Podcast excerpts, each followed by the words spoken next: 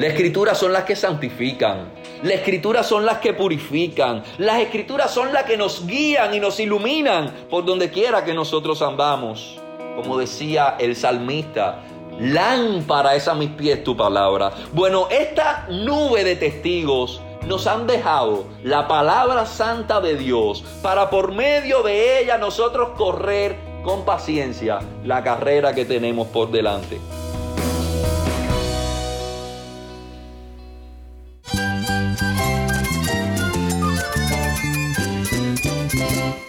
Cristo es la esperanza. Cristo es mi Señor y mi Salvador. Cristo ha transformado mi vida. Cristo es la viña. Separado de Él, nada puedes hacer. Cristo es el camino, la verdad y la vida. Jesús es mi todo. El único descanso, la única paz verdadera es con Jesucristo. Estás escuchando el faro de redención. Cristo desde toda la Biblia, para toda Cuba y para todo el mundo.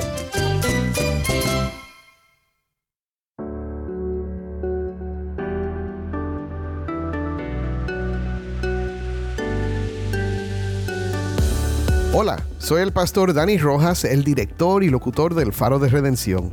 Gracias por acompañarme hoy.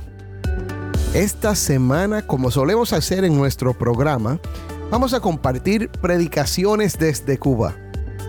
Aquí en el Faro regularmente presentamos sermones de nuestros amados amigos y pastores en Cuba. Y hoy Vamos con el pastor William Chávez de Pinar del Río y la primera parte de su sermón titulado La vida que Dios demanda de nosotros. Vamos a ver cómo el Evangelio permea toda la Biblia y nos llama a vivir una vida de fe y santidad. El pastor William nos lleva a reflexionar sobre Hebreos 12 del 1 al 2, destacando la importancia de despojarnos del pecado y correr con paciencia la carrera espiritual manteniendo nuestros ojos en Jesús como nuestro ejemplo supremo. Ahora mismo, hermano, y pudieras hacerte esta pregunta, ¿hay algún pecado en tu vida ahora que esté impidiendo que tú corras con ligereza esta carrera? ¿Qué tú esperas para despojarte por medio de la gracia de Dios y del arrepentimiento? Dios demanda de cada uno de nosotros que continuamente nos estemos examinando, nos estemos evaluando si hay cosas en nuestra vida que están estorbando, que corramos con paciencia la carrera que tenemos por delante. A través de una profunda exposición de las escrituras, nos desafía a vivir una vida que refleje nuestra fe en el Evangelio y nos impulse a seguir a Jesús con determinación y alegría. Si tienes una Biblia, busca Hebreos 12 y quédate conmigo para escuchar esta predicación desde Cuba y para ver a Cristo en su palabra.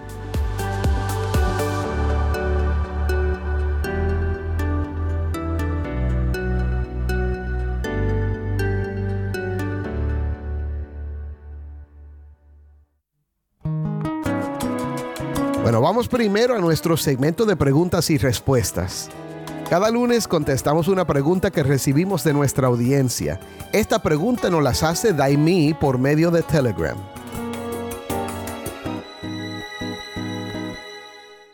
Pastor Dani, me gustaría tener una claridad mayor con respecto a lo escrito en el Evangelio de Marcos 10 del 1 al 12. Si mi esposo estaba casado anteriormente y repudió a su mujer, y Dios los ve como una sola carne, y ha cometido adulterio con ella, ahora con quién es una sola carne delante de Dios? ¿Con la repudiada o conmigo, después de contraer matrimonio por segunda vez? Gracias por esta oportunidad de profundizar en la palabra de Dios, nuestra única autoridad para vivir vidas bendecidas por el poder de su Espíritu Santo. Bueno, Daimi, gracias por esta pregunta valiente. Estoy seguro que hay muchas personas que tienen la misma pregunta o una parecida y la situación que la produce es dolorosa. Las preguntas, es más, son dolorosas. Y lo primero que te voy a decir es que esto es una cuestión de la ley de Dios. La ley nos muestra cómo debemos vivir para ser agradables y vivir en comunión con Dios y los unos con los otros. Y la ley también revela nuestro pecado y nos muestra cuánto necesitamos la gracia de Dios. Preguntas con quién es una sola carne. Esto se refiere a la unión sexual, así que es con su esposa actual, contigo, y no con la anterior que es una sola carne. Pero esto también apunta a la seriedad del pecado. Si tratamos este caso según la ley, llegamos a la conclusión de que tu esposo ha cometido adulterio contra la que fue su mujer, pero también lo está cometiendo contigo. Cuando entendemos esto nos sacude y hasta nos da terror al pensar que estamos tan mal delante de Dios y no debemos tratar de justificarnos. No podemos. Hay que reconocer que hemos quebrantado la ley de Dios. Hay que reconocer el pecado. Ahora, ¿qué esperanza tienes? En Cristo hay una gran esperanza. Ya estás casada con él y el pacto matrimonial con su primera esposa ya fue violada. Él no puede regresar a ella porque eso sería pecado encima de pecado. Pero cuando tú y tu esposo reconocen que se encuentran aplastados bajo el peso de la ley de Dios y entienden cuánto han pecado contra Dios, entonces no les queda otro remedio que la sangre de Cristo aplicada que limpia de todo pecado. Cuando reconocemos nuestro pecado y lo confesamos, la palabra nos dice que Él es fiel y justo para perdonarnos y limpiarnos de toda maldad. Lo único que se puede hacer es acudir a Cristo y su misericordia. Y de hecho, la ley demanda una obediencia perfecta, una obediencia que ninguno de nosotros hemos podido llevar a cabo. Pero Cristo, Cristo obedeció perfectamente la ley y murió por pecadores como tú y yo. Mi hermana, debes saber que en Cristo hay perdón y la ley nos acusa y tiene toda la razón.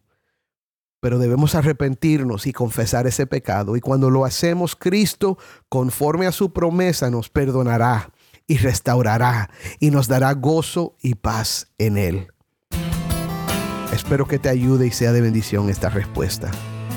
El lunes que viene contestaremos otra pregunta. Si tienes algo que quieres saber acerca de la Biblia, la teología o la vida cristiana, puedes enviar tu pregunta por Instagram, Facebook o nuestro canal de Telegram y también por WhatsApp al número 1-909-237-8762. De nuevo, 1-909-237-8762. Y grábala para que podamos oír la pregunta en tu voz.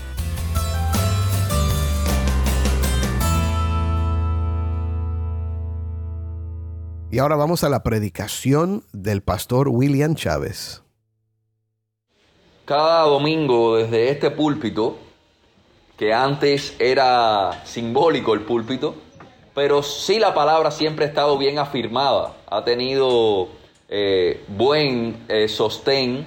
Y desde este lugar hemos enseñado el glorioso evangelio de nuestro Señor Jesucristo. Si usted tiene al menos eh, dos visitas en este lugar, no puedes o no estás justificado en decir que nunca has escuchado el mensaje de salvación. Y si no lo has escuchado en esas dos visitas, por favor perdónennos a nosotros por no ser fiel quizás al mensaje de la Escritura, porque cada texto de la Biblia apunta a este mensaje tan necesario y vital para la vida de cualquier ser humano. Aquellos que han creído el mensaje del Evangelio, el mensaje de Jesucristo, que han sido reconciliados con Dios y justificados con Él, el gozar de esta salvación gloriosa no es solamente algo en el intelecto de la persona o en los sentimientos, sino que el gozar y disfrutar de esta gloriosa salvación implica que cada uno de nosotros está frente a un estilo de vida que vivir en el momento que se cree en el Evangelio. Toda persona que ha sido reconciliada con Dios, que ha escuchado este mensaje y ha creído en él, inmediatamente comienza a hacer reformas en su vida, por lo cual estas reformas le conducen a la salvación. Y esto es lo que la escritura le llama la santidad. Para la salvación es necesaria dos cosas. Una, creer en el Evangelio, el mensaje de salvación. Y segundo lugar, para la salvación es necesario la santidad. Nosotros en esta mañana vamos a estar exponiendo un texto en la carta a los Hebreos, carta a los Hebreos, capítulo 12, versículos 1 y 2. Y esta carta va más allá del conocer el Evangelio, sino que el centro y enfoque de esta carta tiene más que ver con esta vida que Dios demanda de nosotros. Hebreos capítulo 12, versículos 1 y 2. Dice la palabra de nuestro Señor, por tanto nosotros también, teniendo en derredor nuestro tan grande nube de testigos, despojémonos de todo peso y del pecado que nos asedia y corramos con paciencia la carrera que tenemos por delante, puesto los ojos en Jesús, el autor y consumador de la fe, el cual, por el gozo puesto delante de él, sufrió la cruz, menospreciando el oprobio, y se sentó a la diestra del trono de Dios. Que el Señor pastoree nuestros corazones por su palabra. El autor de esta hermosa carta a los hebreos hace una descripción impresionante de la persona y la obra de nuestro Señor Jesucristo. Jesús, un personaje humano verdaderamente, pero que no solamente era humano, en la misma medida era verdaderamente Dios. Superior este hombre a todos los hombres de la historia, superior este hombre a todos los dioses que los hombres han inventado. Este es hombre de hombres y Dios de dioses, superior también a todos los revelados anteriormente antes que Él viniera. En el Antiguo Testamento, los israelitas tenían en gran estima a personajes del Antiguo Testamento, como era el caso de Moisés, como era el caso de Aarón, como era el caso de Melquisedec. Más allá, los israelitas tenían en gran estima a los ángeles también los ángeles, estos seres creados por Dios, que también juegan un papel importante en la historia del ser humano y de la salvación. Los israelitas le daban a estas figuras una trascendencia superior a todas las cosas. Desde el comienzo de esta carta a los hebreos, autor que desconocemos, él tuvo el propósito de exponer brevemente, como dice al final de Hebreos, que Cristo el Señor, enviado de Dios, venido del cielo, era superior y mayor que todas las cosas que los israelitas le daban valor. No que los ángeles no tengan valor, no que los hombres del Antiguo Testamento tengan valor, no que los requisitos prescritos en el Antiguo Testamento para adorar a Dios no tengan valor, sino que Jesús es superior en gran medida a todas estas cosas del Antiguo Testamento. Esta porción que nosotros estamos observando está ligada a un contexto donde se exhorta a permanecer fiel y es la fe la que justificará al hombre ante el juicio de Dios. Ese es el contexto. Los que retroceden perecerán, pero los que tienen el regalo de la fe, su alma será preservada. Como dice Hebreos 10:38, y ahí comienza quizás el contexto más inmediato de esta carta, mas el justo por la fe vivirá. Y si retrocediere, no agradará mi alma, dice el Señor, pero nosotros no somos de los que retroceden para perdición, sino de los que tienen fe para preservación del alma. Y con esto en mente, el autor da ahora una extensa lista de hombres y mujeres en Hebreos capítulo 11, un texto bien reconocido por toda la cristiandad. En Hebreos capítulo 11, una extensa lista de hombres que tuvieron esa preciosa fe para la salvación y preservación de su alma. Es interesante cómo este grupo de santos del tiempo pasado se salvan por el mismo medio que son salvados los santos de esta época. A pesar de que los tiempos son distintos, a pesar de que los pactos son distintos, solo hay una promesa, solo hay un mensaje, solo hay un salvador y solo hay un medio para nosotros tener esa salvación que es la fe. Y es en base al pacto de gracia que Dios concede ese único medio que es la justificación por la fe a los pecadores de todos los tiempos, ya sean judíos o sean gentiles. Los creyentes del Antiguo Testamento tenían la promesa. Los del Nuevo Testamento tienen el cumplimiento de la promesa. Cito la porción de este capítulo 11, final de Hebreos, que dice, otros experimentaron vituperios y azote. Así termina el capítulo 11 de Hebreos. Y más de esto, prisiones y cárceles. Fueron apedreados, aserrados, puestos a prueba, muertos a filo de espada. Anduvieron de acá para allá, cubiertos de pieles de ovejas y de cabras. Pobres, angustiados, maltratados. Estos que tuvieron fe en el pasado. De los cuales el mundo no era digno. Es interesante que estas personas que han tenido fe, el mundo no es digno de ellos. Errando por los desiertos, por los montes, por las cuevas, por las cavernas de la tierra. Esta es la vida cristiana. Y todos estos, aunque alcanzaron buen testimonio mediante la fe, no recibieron lo prometido. La promesa la tuvimos nosotros, proveyendo Dios alguna cosa mejor para nosotros, para que no fuesen ellos perfeccionados aparte de nosotros. O sea, Dios para equilibrar el asunto. Estos fueron grandes hombres que tuvieron fe sin haber visto. Y esto es glorioso. Sin haber visto y sabido lo que va a suceder, creer. Pero bueno, Dios lo determinó de esta manera para que ellos no fuesen perfectos antes que nosotros o más que nosotros. Y con esto en mente, después de hacer una excelente exposición el autor de Hebreo de lo que es la fe, de qué le sucederá a aquellos que no tienen fe, ahora viene el capítulo 12 diciendo, por tanto nosotros también. Por tanto, nosotros también, para que ellos no sean perfeccionados aparte de nosotros, por tanto, nosotros también, teniendo en derredor nuestro, alrededor nuestro, tan grande nube de testigos. Esta frase, por tanto, se repite varias veces en Hebreos, al menos ocho veces en el capítulo 2, 1, en el 3, 1, en el 4, 9, 6.1, 7.22, ahora aquí en el 2, en varias veces se refiere esta palabra por tanto, porque Hebreos está haciendo una explicación en ciclos. Aquí está Moisés, Cristo es mayor que yo, por tanto nosotros debemos vivir. Aquí está Aarón o Melquisedec, una especial orden de sacerdote. Pero Cristo está aquí, por tanto nosotros vivamos de esta manera. Aquí tenemos la fe. Hombres en todo el capítulo 11 que han vivido con esta preciosa fe que salva su alma. Estos sufrieron, estos padecieron. El mundo no era digno de estos. Por tanto, ahora nosotros también, teniendo en derredor nuestro tan grande nube de testigos este por tanto tiene que ver con el vivir. El por tanto de este versículo hace alusión a eso que venía hablando antes precisamente de la fe.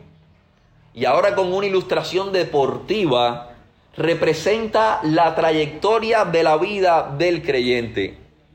En estos tiempos se celebran deportes y a pesar que los cristianos no asistían, a muchos por sus prácticas paganas, estos creyentes a los que se les escribe estaban muy familiarizados con esto, si no, no se les hubiese, hubiese sido la ilustración en vano.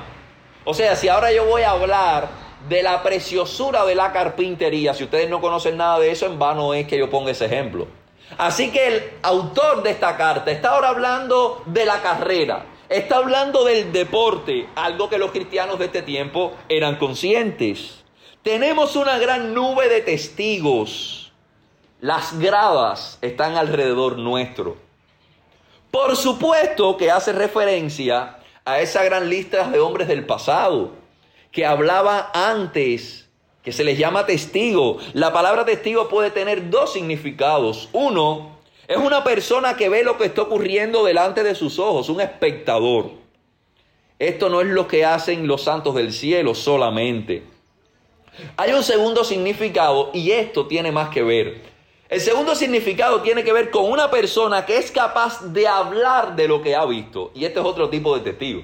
Hay testigos oculares que solamente son espectadores. Hay un accidente y ahí hay 200 personas siendo espectadores del accidente. Pero después van a testificar de esos 200 solamente 5. Este es el testigo que Hebreo está mencionando aquí. O este segundo significado. Estos testigos no están callados, hablan sus vidas. Estos personajes hablan en cada página del Antiguo Testamento. Nos exhortan, nos animan, nos son ejemplos. Mirar sus vidas, mirar su fe, mirar lo que ellos anunciaron al Cristo que vendría para salvar los pecadores. Estos son los testigos que nosotros tenemos en las gradas. Estos son los testigos que nosotros tenemos a nuestro alrededor, que nos están anunciando un mensaje, que nos están diciendo el mensaje solo se tiene por medio de la fe. Las escrituras es el mensaje que esos testigos han dejado. Las escrituras tienen un papel central en la vida de cada creyente. Las escrituras son ese texto que nos impulsan a nosotros a correr en esta carrera. Un cristiano desconectado de las escrituras, un cristiano separado de las escrituras, da muestra y profesión de una vida de impiedad. Las escrituras son las que santifican, las escrituras son las que purifican, las escrituras son las que nos guían y nos iluminan por donde quiera que nosotros andamos como decía el salmista, lámpara es a mis pies tu palabra. Bueno, esta nube de testigos nos han dejado la palabra santa de Dios para por medio de ella nosotros correr con paciencia la carrera que tenemos por delante. Algo con lo que exhorta el autor a tratar son con aquellas cosas que obstaculizan la carrera. En primer lugar, el peso y el pecado que nos asedia. Aquí está lo primero que el autor de Hebreo nos dice en este capítulo 12, que es un obstáculo para que nosotros podamos correr. El peso hace referencia a aquellas cosas que no son pecados en sí, pero que sí obstaculizan y pueden convertirse en un pecado. Por ejemplo, una persona muy relajada en su vida cotidiana, eso no es pecado, o sea, ser una persona tranquila, relajada, pero ser una persona relajada puede convertirse en un obstáculo para las disciplinas espirituales. Una persona que quizás tiene pereza para leer las escrituras, para pasar tiempo con su familia, para pasar tiempo con sus hijos. Esto puede ser uno de esos pesos que nos asedian. Por ejemplo, un padre que le permita a su hijo algunas cuestiones, eso en sí no es pecado, pero puede ser un obstáculo para formar un carácter piadoso en el hijo. El padre que quizás le diga al hijo, sí, hijo, haz todo lo que tú quieras. Y el hijo le pide esto y él se lo da. Y el hijo le dice, quiero ir a tal lado y él lo deja. Eso en sí no es pecado, pero puede ser un obstáculo. Eso es un peso.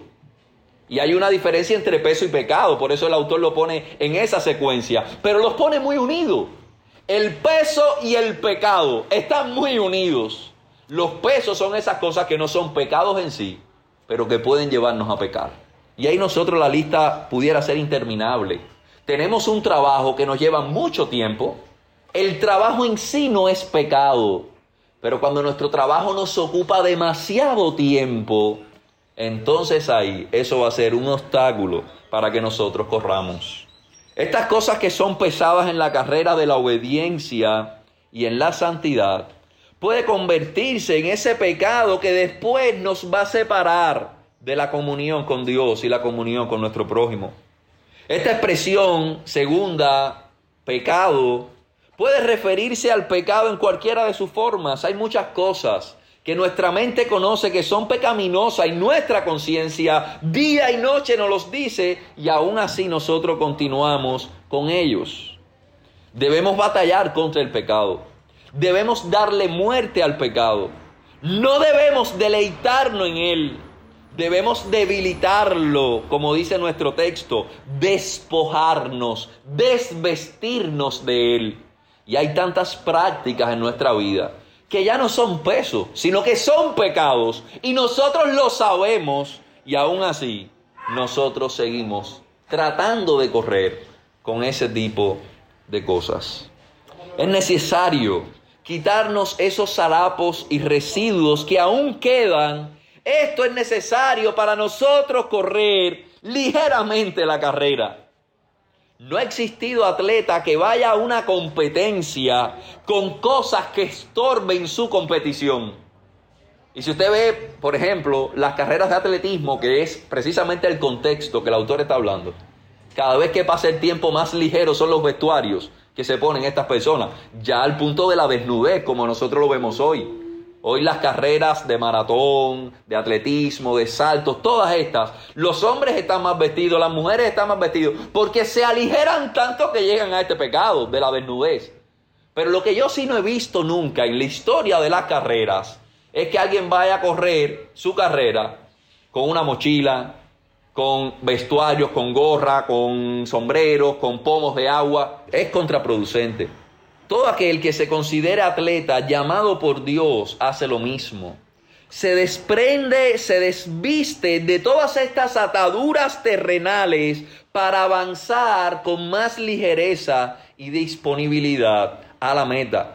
¿Hay algún pecado ahora mismo, hermano, y pudieras hacerte esta pregunta, ¿hay algún pecado en tu vida ahora que esté impidiendo que tú corras con ligereza esta carrera? ¿Qué tú esperas para despojarte por medio de la gracia de Dios y del arrepentimiento? Dios demanda de cada uno de nosotros que continuamente nos estemos examinando, nos estemos evaluando si hay cosas en nuestra vida que están estorbando que corramos con paciencia la carrera que tenemos por delante.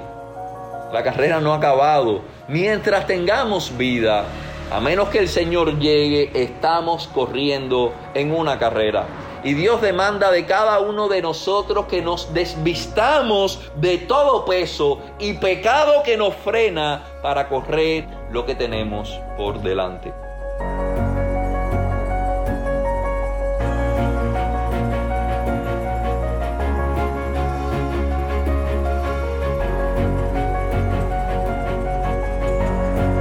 Hasta aquí llegamos hoy.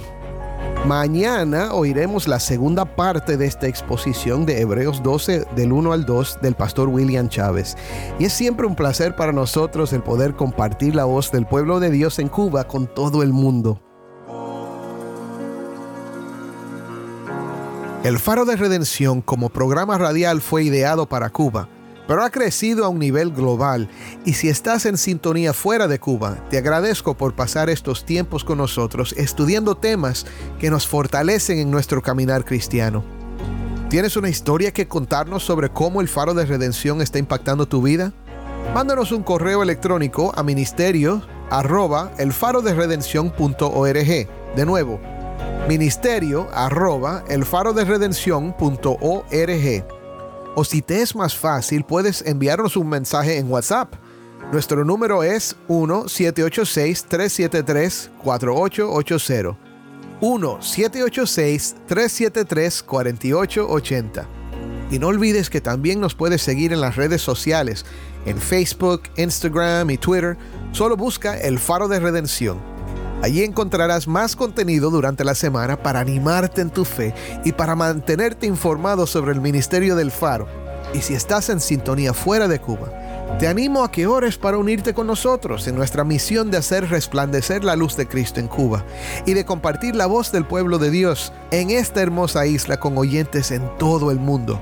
Para hacer tu donativo a este ministerio apoyado por personas como tú, que aman a Cuba y aman a Cristo, visita nuestra página web elfaroderedención.org diagonal donar. elfaroderedención.org diagonal donar.